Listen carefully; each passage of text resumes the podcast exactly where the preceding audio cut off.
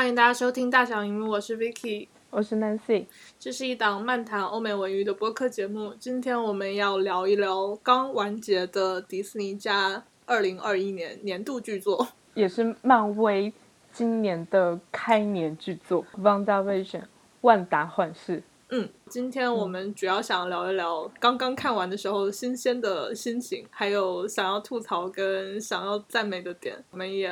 往回看了一下过去十年漫威在电视剧上做出的努力。接下来在漫威的第四阶段里，电影跟电视剧的这个布局会是怎么样的？除此之外呢，我们之前在 Podcast 的第二集里面也提到过漫威。slash 迪士尼在疫情之后流媒体时代会如何去进行一个转型和布局？所以听完本期节目的朋友们，如果说对此有兴趣的话，可以回去听一下我们第二集的节目。这集我们会聊到一些剧集的内容，包含了剧透。如果你还没有看完整个剧集又不想被剧透的话，可以先选择跳过这一集。我 literally 今天下午。才把《旺达威俊》最后一集给看掉，感觉如何？我觉得它是预期当中的走向，也是预期当中的失望。过去十年时间，整个漫威，不管是电视也好，还是电影也好，它的主线、它的主题都是围围绕那几块彩色的石头展开的。嗯，现在影迷们已经已经不想再跟这些故事有纠葛了。所以接下来的话肯定是新的阶段，进入新的主题。新的主题的话，也可能是 X 战警或者是变种人，也可能是未知的神秘力量魔法，然后也有可能是天外天外来的，就是我们不知道的力量，可能是神仙，也可能是外星人。然后所以说这一步的话，它引向了它引向了魔法这一个概念，我觉得挺意料之中。而且它其实就是在魔法这一个主题上面没有讲太多我们不知道的东西。在片子出来一两天前，导演就去接了一个采访，说这个结局对于很多人来说可能会特别失望，请大家不要抱太高的希望。但但是实话实说，我在之前，我在很早很早之前，对于这个电视剧的结局是没有太大希望的，因为我的预期就在那里。直到大概三周之前，Paul Bettany 在。采访里面说了一句话，他说啊，我们这个剧结尾的时候会有一个让就是大所有人大跌眼镜，让所有人感到惊讶的一个客串，然后说那个客串的重要程度跟《曼达洛人》第二季结尾的客串是是一样的哦，当时就整个互联网就炸了，都在想天呐，谁会来？谁会来？结果最后 nobody，好生气啊！想到这个就好生气啊！我我现在严重怀疑，就是漫威进行互联网炒作的一种一种新新途径，一种新方式，一种六本行为。你不需要花大价钱去做做特效，你也不需要花大价钱去请就是非常非常重要的演员过来客串，你只要在网络上放一个烟雾弹，整个 Reddit 整整个推特就会炸掉。冷静。我已经听了无数个非常生气，告诉我竟然没有 Doctor Strange，竟然没有老万的 朋友。对吧？对吧？而且一开始的时候，大家都觉得电视剧里面所展现的，就是想让我们看让，或者是想让我们去幻想的方向是，一定会有更大的 boss 在后面，一定会有就是更大的难题在后面。结果到最后，nothing，这就这就很过分哈！我是觉得，嗯，这部电视剧里面，他以遮遮掩掩的方式想往外讲述的东西太多了。嗯，如果说你是一个 Reddit 爱好者，或者是那个阴谋论爱好者的话，你会觉得这个电视剧里边有很多铺下伏笔，但是没有去解读的东西。对，也是为什么很多漫画迷会觉得特别的失望。对啊，因为我觉得不管你从漫画迷的角度来讲，还是说你从一个完整的 storytelling 的角度去讲，就是所有东西你都应该是有始有终。嗯，如果说你只是把这个东西铺垫在这里。然后不对它去进行解读，五年、八年或者是十年之后，在另一个剧作里面才把它突然提起，这种讲故事的方式，我会觉得非常 cheating，会会很没有意思。当然也有可能是他们想埋下更多伏笔，然后为接下来其他做衔接的去剧集留下更多的衔接，这也是有可能的。但是这部电视剧一一整季电视剧里面的伏笔留到最后都没有讲清楚，我还是觉得就是。有点不能接受。比如说最先开始最先开始的时候，所有的观众朋友们都都以为第二季还是第三季结尾出现的养蜂人，嗯会是一个 plot twist，然后他可能会是一个关键角色。嗯因为那一个镜头拍的非常好，那一个镜头的特效也做的非常棒，这样子一个非常非常棒的 cameo，竟然到最后没有任何交代，这是第一个。这是我也非常非常疑惑的一个点。我就是到现在我还不知道养蜂养蜂人到底是来干嘛的。但是不得不说，养蜂人在那一季结尾真的是吊起了我们的胃口。对，然后从从 production design 的角度来讲，我们会觉得他们他们在这一集里面就是获得的成就是非常值得大家鼓励的。嗯然后第二个就是 Dottie 这个角色，因为他从一开始出现就不像是一个非常友善的邻居，然后一个非常不友善的邻居，从 Vanda 和 Vanda 邻居的角度来讲，我们都以为他肯定是一个不得了的角色，而且这个角色的演员，在采访过程当中，他有提到过，他这个角色是是被 Kevin Feige 指明说这个角色我们要留到最后干嘛干嘛干嘛，所以说他作为演员可以干什么，可以不干什么，嗯，然后有哪些事情是不能碰的。这样子的一个预期给我们之后，我们都以为这个角色可能最后会做出一点什么，然后就没了。就没了，然后就没了。所以就是很奇怪，这两个工具人到底是在干什么？然后这两个角色除外，Agnes，我们都以为 Agnes 可能不会是唯一的一个幕后凶手，因为就是里也不是说这个角色单一或者是怎样，但是以我们对漫威的预期，总感觉事情不会这么简单。结果到最后也是 nothing，就是 Agnes。就最先开始的时候，大家都以为 Agnes 只是一个更大的 boss 的一个小傀儡，嗯然后他他所有的能力，或者是说他所有的眼界不足以支撑他去去和邦达进行对抗。嗯然后很多人都以为，嗯，Agnes 背后的反派可能会引向，要么是 Guardians of Galaxy 第三部，要么是影像雷神的第四部。嗯然后再怎么不济的话，可能会跟 Captain Marvel 的接下来接下来一部有关系。嗯结果她就是一个单打独斗的女巫，对然后她有一本神秘的书，对，然后这就没有了。然后她抱着的那哦只兔子到底是她的宠物还是她老公，也没有讲清楚。啊！而且为什么兔子在最后一集也没有出现？对，那只兔子去哪了？然后他烧掉的狗，他是真正的杀掉了一只狗呢，还是说那只狗是他兔子的变身？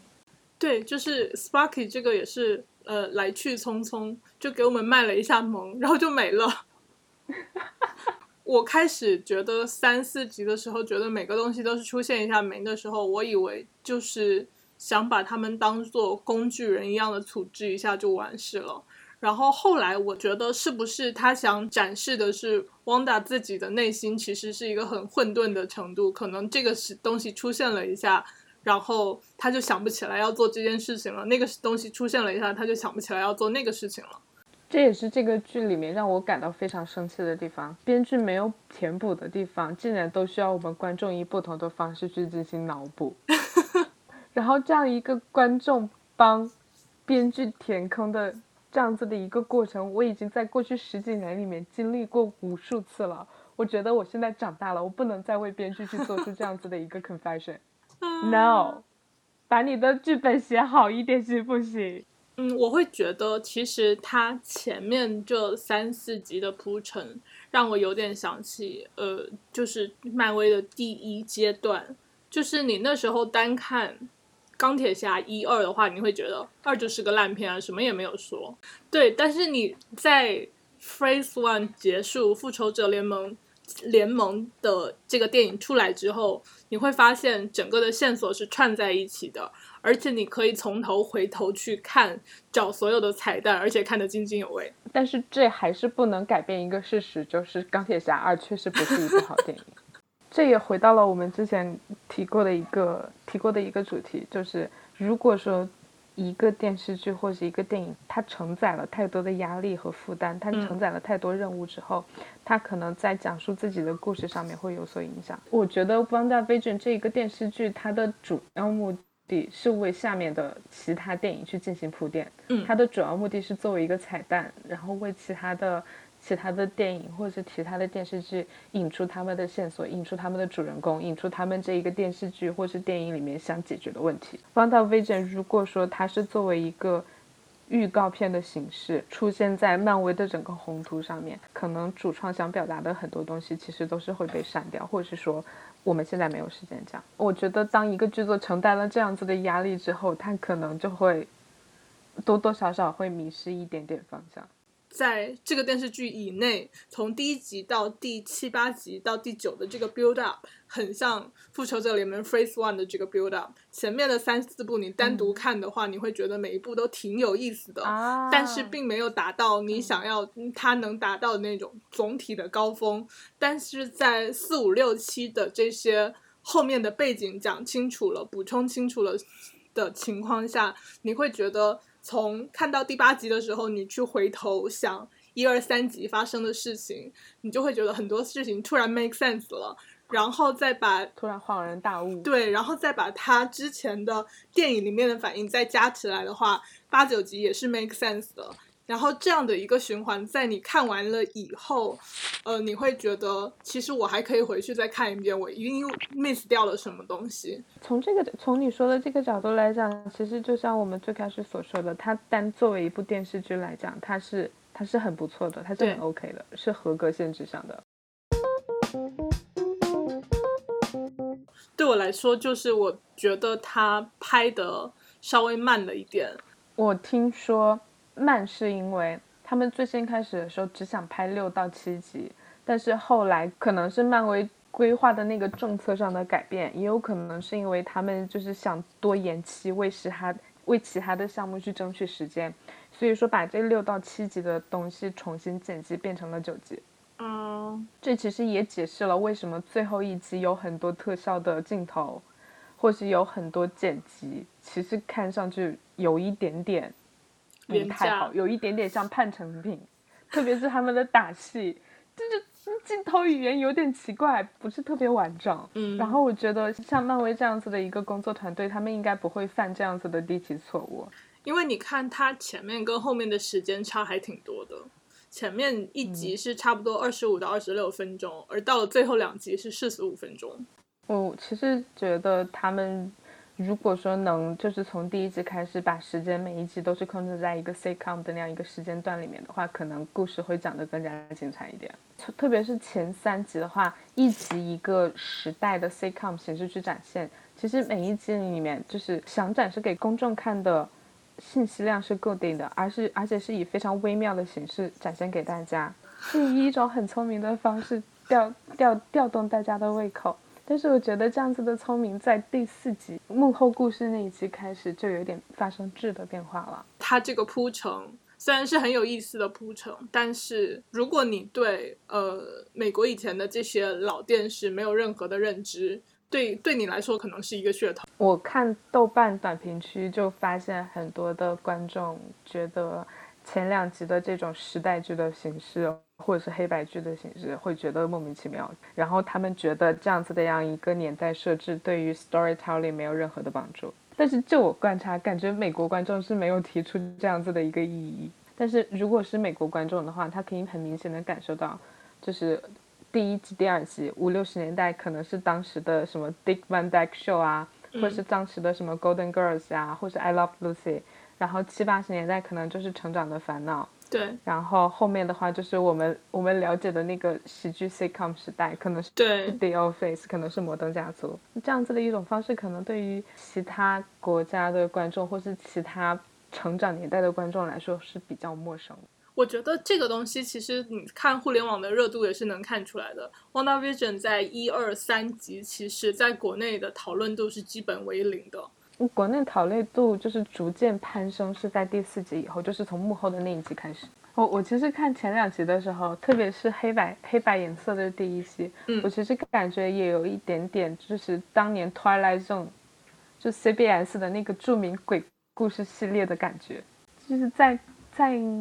美国美国好莱坞黄金时代的时候，呃，CBS 有一个非常非常著名的电视剧系列。你可以把它理解为美国的《聊斋志异》，每一集会讲一个就是发生在美国中产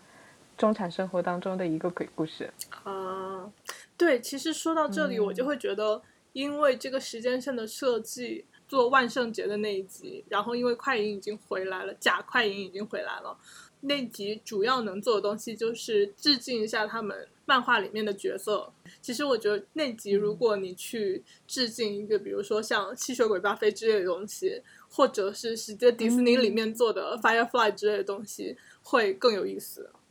哦，这倒是，快点快点写信为漫漫威部门就是提出更多的意见。他们应该没有在看，因为我觉得他们虽然很 care 粉丝的意见，但是 care 完也就 care 完了，就是可能也会受到各种的，听我们的，也会受到很多的限制，因为迪士尼他自己有自己一套做事方法，然后漫威想要的这个宇宙布局，他也有自己的做事方法。嗯，而且你这么一说，我印象里面，嗯，漫威主题的电视剧或是电影，花很大精力去致敬某些非常著名的 pop culture，好像其实不多。说到 mockumentary 这一集，从时间线上来讲，我们理解的话，它肯定是进入了两千年代。嗯，然后没有想到它是以 The Office，然后以 Modern Family，以各种我们所熟悉的。所熟悉的剧目的形式去呈现，还蛮惊喜的。而且万万没有想到，它的它的片头曲是《The Office》。对，我觉得就是可能从这集开始，然后跟我们差不多同辈的有在看美剧的人，比较能理解这个剧想要说什么东西，为什么会用这样的形式去说这样的东西。我当时看第一集、第二集的时候。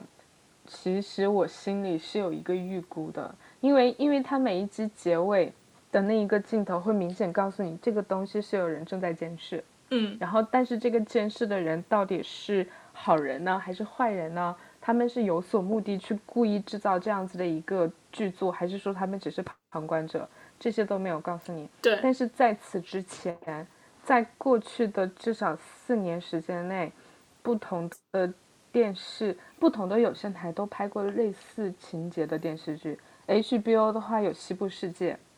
然后 FX 的话有他们之前拍过的一个关于 X 战警变种人的电视剧，叫做《Legion》，翻译过来是大群。然后这两个电视剧其实，在在这种特殊的叙事上、叙事方式上面都是有进行尝试的。从这个角度，其实我觉得，嗯。放大微震的这样子的一个表述方式很吸引，但是绝对不是意料之，绝对不是意料之外。比较明显、比较流行的一个说法是说，呃，Wanda 设计了这样的一个时间线，就是为了感受跟 Vision 能过一辈子的感觉，从五六十年代一直到现在的这样一个年代。对。Oh my god！哦，好贴心哦。对，所以就是在这个时间跨度上，你会觉得哦，原来就不是为了只是单纯的展示不同的美国的 sitcom，而是它有这样的一个深意。Oh my god，这样这样子看下来还蛮窝心的。说到它就是设计比较精妙的地方，其实还有它每一集放在微信里面会出现的广告。它的女主角永远都是同一个人，同一个人穿着不同时代的服装去推销不同的产品。很多细心的网民。很多漫威爱好者发现了每一集的广告背后其实是在就是其实是有所而指的，因为现在豆瓣上有很多的很多的就在影评区有很多的彩蛋揭秘，所以我觉得我们就不需要盘点太多，就大家自己去看然后就行了。对对对，大家自己去看一下。很多人对这一对的看法就会觉得他还蛮。还蛮神奇的，就到现在都有很多人都觉得很神奇。最近有个朋友给我发了一条信息，他想问一下女巫这位小美，就是这位美女为什么会看上一个红头？我要说的神奇可能跟这个不太一样，就是对，就是我们稍微 dig 一下漫画里面说的东西，它其实讲幻视跟猩红女巫的这个漫画就叫做《幻视与猩红女巫》，但是我们的这个电视剧讲的是 Wanda。和 Vision，或者是 Wanda 自己的 Vision 的故事。Vision，Scarlet Witch 这个东西，他并不想在这里着重讲，更多想讲的是 Wanda 作为一个人，然后是怎么成长为他后来的这个角色的。呃，之前 Wanda 出现在复仇者里面的角色，会看到他是一个知道自己有能量，但是不知道怎么去控制自己的能量，并且在因为这样的能量伤害了别人以后会很内疚的一个，就是一个少女。其实通过这个电视剧，你可以看到她作为一个少女，在呃，在她技能上的成长，然后在她童年对她的影响，对，然后在。复仇者这个时间发生的乱七八糟的事情对她的影响，嗯，其实就相当于是一个六七个小时长度的 origin story 起源故事。对，我觉得它是七十年代，然后人类对于未来科技发展的一些伦理道德，呃，可能会碰到的问题，做出的一些神奇的呃预测跟一些实验。比如说，机器人 跟人类如何恋爱，然后一个变种人跟机器人如何恋爱，然后他们如在恋爱的过程中要怎么去生孩子，然后生出来的东西是什么样的，然后这样的一些乱七八糟的想法也在最后一集得到了体现，也就是白幻视跟一个想象出来的幻视两个人在对话：“你是我吗？我是你吗？” 是这样的问题。最后一集。幻想幻视和白幻视的对话，就让我想到《武林外传》里面吕秀才打嘴炮：“是谁杀了我？而 我又杀了谁？” Anyway，其实我觉得在过去二十年的所有 X 战警的电影里面，这样子的一个主题也有体现。因为那个就是上世纪六七十年代开始的 X 战警漫画，在零零年的时候，就是得到了一个主流媒体的演绎。在那个时候的话，其实很多电影研究学者都会觉得，嗯，我们看到的 X 战警其实讲述的是社会边缘人士的故事。对。然后这个社会边缘人是在当时的话，就是直接指明了是 LGBTQ 群体。对，六七十年代就是他们跟黑人运动。对对对对。然后这样子的一个就是边缘人士如何在主流社会当中找到自己的地位，这样子的一个主题呢？我其实觉得在。放大文君这个剧里面多多少少也有体现，因为虽然说它是一个 sitcom，然后它的主题是方大和 Vision 作为一对不寻常的 couple 如何藏在这样一个美国中产郊区小镇上面，然后但是方大和 Vision 他们的生活重心和他们经常讨论的话题永远都是我们如何应该 fit in，我们如何应该让我们的邻居不发现我们的异常。嗯，然后所以说我想就是 X 战警。当中提到的这一些社会问题，其实多多少少也会在这个剧里面有一个表现。是，其实就是刚才说到的他们，呃，两个人的身份的特殊性，然后就决定了他们一定会进行这样类型的讨论。嗯，所以我还蛮期待，就是怎么说，最后一集之后，方大发现自己的真实本身之后，接下来他的故事可以往哪个方向去发展？嗯，然后我们也期待。我们也期待百幻式的回归。豆瓣上面不是不是有一个网友有留言，就是有很多人很多人对百幻式的去向非常好奇，然后有一个网友就说说就是别问问就是去上色。Anyway，这个剧对于我们来说最大的惊喜还有 Catherine 汉阿姨，她在 IMDB 上面角色。标注的名称是 noisy neighbor，多事的邻居。嗯，阿姨本身在电视剧里面的表现是真的非常精彩。嗯，就是怎么说，有收有放，有喜有闹，这种角色对于阿姨来说真的是就是信手拈来。然后也很高兴阿姨可以在二零二一年这样子一个新的时代，就是迎来自己的事业高峰。为阿姨感到开心。呃，不熟悉 Catherine 的听众们说一下，这位阿姨其实是就喜剧界很厉害的一个人。可以基本上说，就是过去二十年的基本上所有就是著名或者是非著名的美国喜剧或者是电影里面，你都可以看到他的身影。他基本上是一种黄黄金配角的身份出现在各个作品里面。这几年的话，可能更多的可以看到他在不同的剧作里面去展现他自己作为主角的光彩。比如说《邦达维 n 这一部，然后再比如说二零一九年的时候，阿姨终于第一次自己演上了大女主正片。嗯，然后那一部电影在这边也推荐一下，叫做《Private Life》。这部电影其实就是讲阿姨作为一个不孕不育的妻子，如何和她的丈夫去寻求解决手段，是一部非常非常感人、非常非常悲伤的电影。然后阿姨在这个电影里面的表现很好，希望大家可以去看一下。我觉得《Wanda Vision》之后，阿姨二零二一年、二零二二年的话，应该会有更多、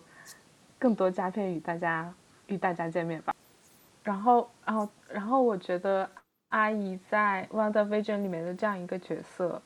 可能从放大的角度来讲，就是唯一的一个 villain，唯一的一个敌人。但是从观众角度，或是从主创 storytelling 角度来讲，他这个角色其实可以做到亦正亦邪。我觉得某种意义上来说，阿姨的这个角色 Agnes 其实有点像，就是从风格和路线上面可以往 Loki 的方向去打造。就是是一个非常棘手的角色，非常精明，但是他可以时不时冒出来，给你的生活，给你的剧作上面增添一些紫色。我在想，是不是自从 Civil War 以后，其实漫威不太想，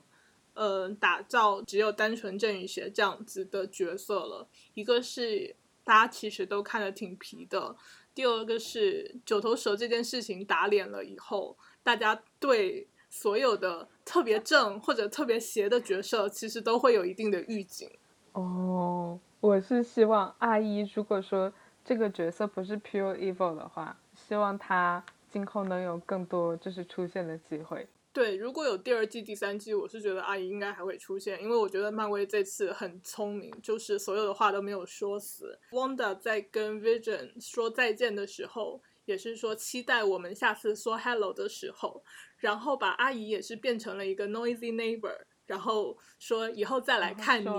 对，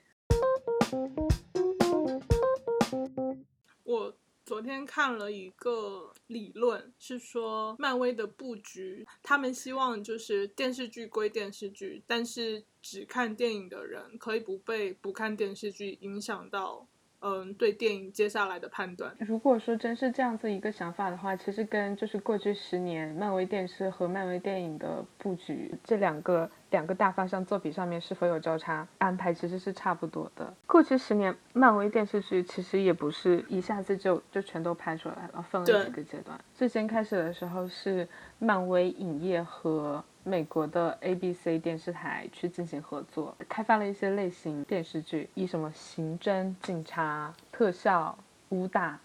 为主体的神盾局，然后以时代剧为主的特工卡特。就 ABC 这个时段的电视剧，它的走向其实是要做成公共电视台匹配的，能够每周播一集的普通的正剧，或者是。喜剧来抗衡的《神盾局》其实一开始还很多人在漫威第一阶段结束了以后就会赶着去看的。我是赶着去看的那一波，但是我看完前两季之后就没有看了，因为说实话前两季让我感到非常失望。然后失望的点也是，第一季的时候它主打的是尾灯自己的。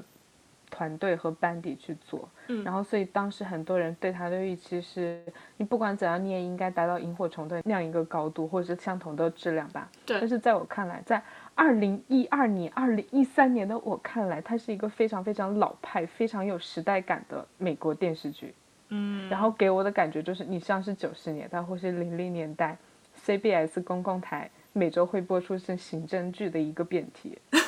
所以我看完两季之后，我是没有看了。我也是看了后面的故事讲了。他后面的故事就是讲的有多动人，或是有多精彩，我不太清楚。嗯，特工卡特是我觉得还蛮做的蛮精致的一个剧。所以特工卡特当时第二季被砍掉的时候，我还蛮意外的。对，而且主要是 Jarvis 这个大家都很呃耳熟能详的角色，在这里得到了一个大家都很喜欢的的一个人化。然后他请到的演员也是我们人民喜爱的英国高质量演员。是，就是总的来说，这个剧可能在收视上不太 OK，但是这个剧做下来是挺 OK 的，蛮 OK 的。对对，质量是很好的。在跟 ABC 结束合作之后，漫威就跟网飞开始了长期的合作。然后当时长期合作的第一炮就是 Jessica Jones，应该是先出了夜魔侠。然后，然后再说的 Jessica Jones，然后 Luke Cage，然后铁拳，然后最后的 Defender。对，我最近开始看的应该是 Jessica Jones，因为第一季的时候他们请到了 David Tennant，但是我不得不说 Jessica Jones 第一季真的好难看，因为我觉得就是我当时看 Daredevil 和 Jessica Jones，我觉得他们作为就是他们给我的感觉就是这个电视剧是很明显是网飞制作的。那几年网飞出的新剧都有一个问题，就是他可能想讲的东西，他的文本内容只有那么多，但是他一定要把这么多可能可能只是五到六集的文本内容拉长成十三集去拍。那几年网飞出的新剧基本上都是固定在一季至少要十三集。然后从这个角度来讲，我其实当时是觉得 Jessica Jones 和 Daredevil 讲故事有点拖沓。我印象里面特别深刻的就是 Jessica Jones。他的整个故事线分为两个部分，第一个部分是他被控制着，他不知道谁是在控制他，或者是如何去摆脱；第二个部分就是摆脱之后如何去复仇。光是复仇，找到 David Tennant，然后再把 David Tennant 给打败，光是打 David Tennant 就拍了两集，你从故事节奏上面也说不过去呀，哥！啊，冷静，又生气了。我印象里面，《Daredevil》第一季的时候，他当时主打的就是黑暗低成本，然后但是故事的编排和打戏的编排非常有创意。嗯，他他主打的是这一些，所以你去你现在去网上去看《Daredevil》第一季啊，或者是过往的那个精选片段讲解，你会发现很多人把他第一季的一些长镜头打斗戏拿出来去进行一个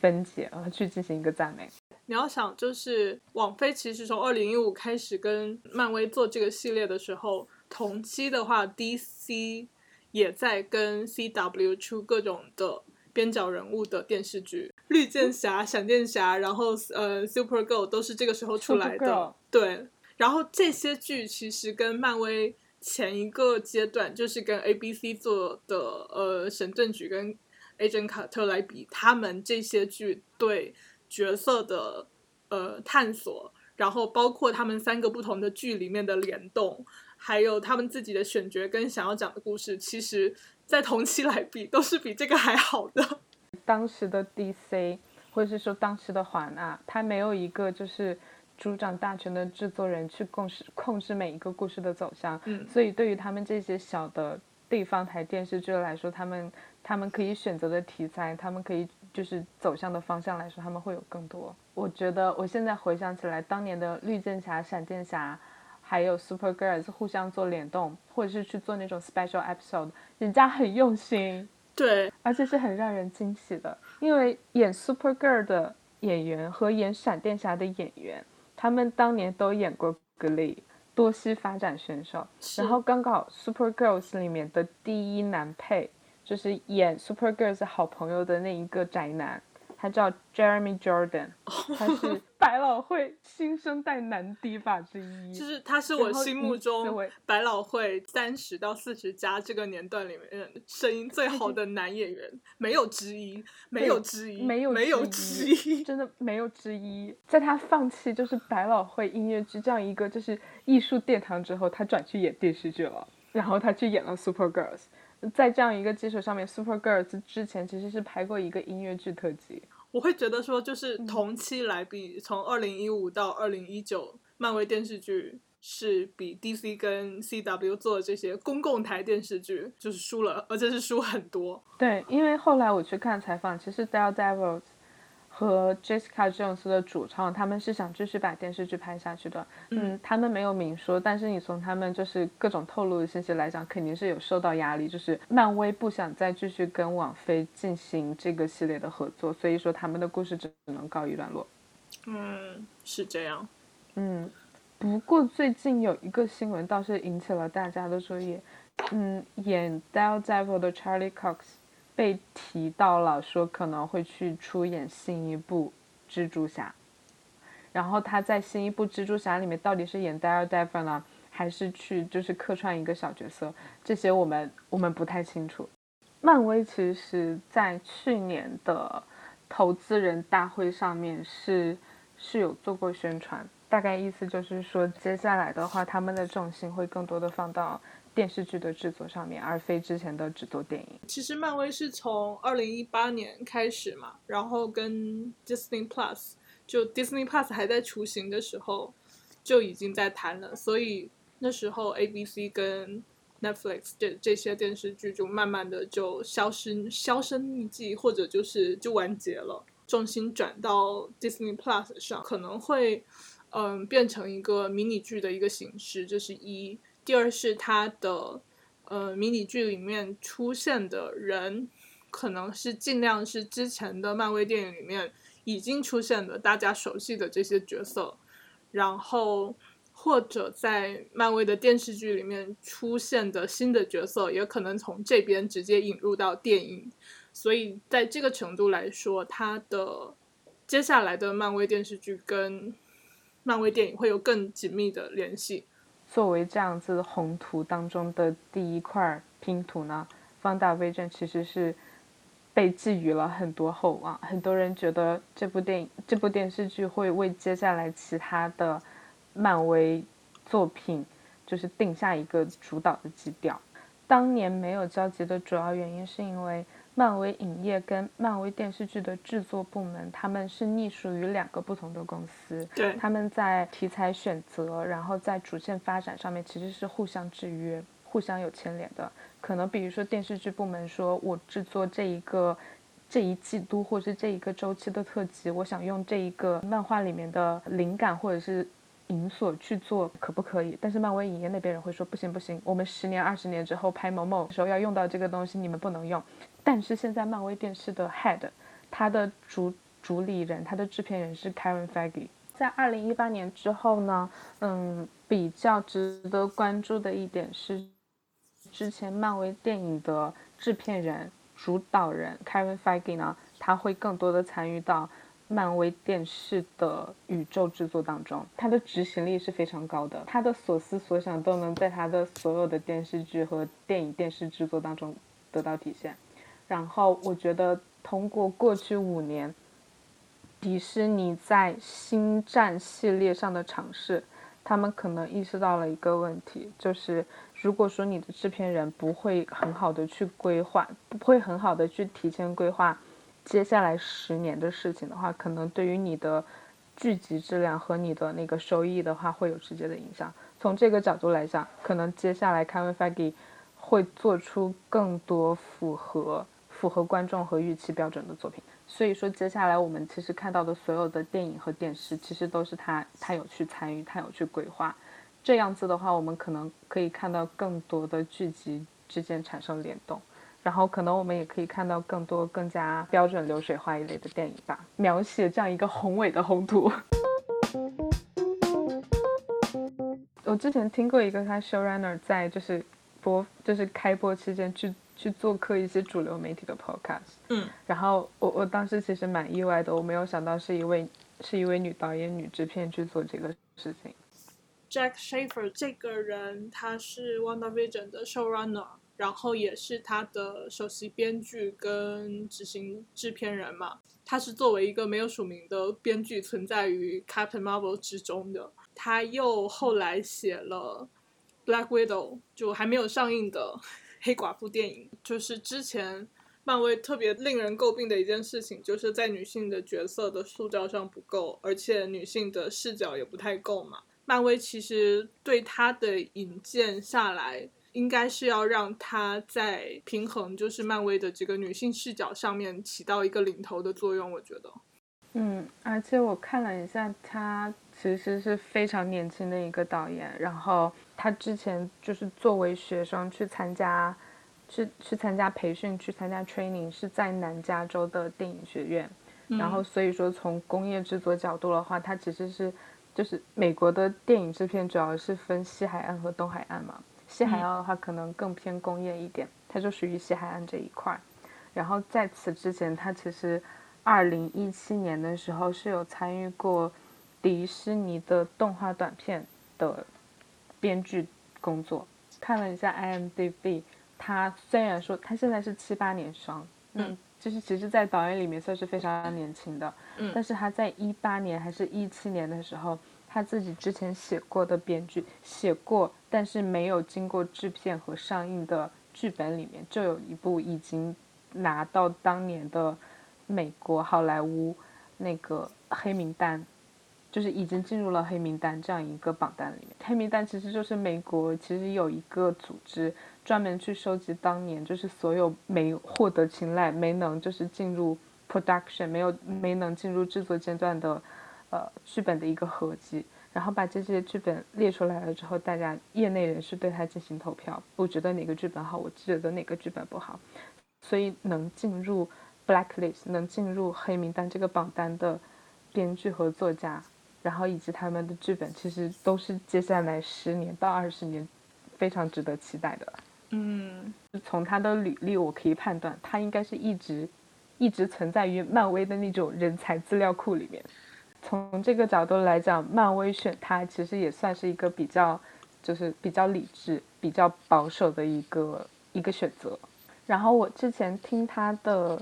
听他的就是听他的采访，大概意思就是说。嗯，是 Kevin Feige 作为制片人始终他去做《WandaVision》的 showrunner。嗯，其实我觉得就是对于漫威整个宇宙来讲，可能 Kevin Feige 还是在做普通电视剧的 showrunner 角色，只不过他需要得力的助手，就是像我们所说到的这样子的一个制片人，作为 Kevin Feige 的助手去帮他填补这些空白。本周播完了之后。我们中间稍微休息一个星期，三月中下旬，我们又会迎来另一部漫威电视剧《Falcon 和冬兵》。那个电视剧，我光看预告片，感觉就是《速度与激情》系列，不知道能拍出个什么样的花样。对不起，No offense to 冬兵的粉丝朋友们，可能就是嗯，拍给女生们抚一抚，拍给直男们爽一爽的这种系列嘛。我光看预告片的话是这种感觉，但是他的主创提到了一句话，他提到的那一句话在预告片里面没有很好的展现。他说我们拍的这个故事是有有意义、有深度的，因为 Falcon 就是猎鹰和冬兵两个人，他们虽然说就是一直都是欢喜冤家，但是他们有着共同的伤处，他们过去都是曾经活在美国队长阴影下的人，然后他们在新时代如何迎来新的自己。但是他说的这个声音在预告片里面完全没有体现。我觉得预告片不会这样子去说一个有意义的事情。预告片的目的主要是告诉你这个视效有多么的酷炫，然后 有多么的爆炸。对，就是除了它像素鸡以外，我觉得它还很像，就是二三十年前九十年代到二零零零年中比较流行过的那种武打武打电影、特效电影。然后像当时特别流行的那种欢喜冤家 body comedy，嗯，然后当年很流行尖峰时代，可能这个电视剧就是当年那样子一种类型片的一种电视化的体现。那其实如果说是从这个角度来讲，应该会很好看。如果说漫威很聪明的话，我觉得他们应该会往类型片这个方向去发展，因为过去十年的过去十年的漫威电影里面卖得好的叫座的电影，其实都是因为他们是类型片。比如最先开始的《雷神一》，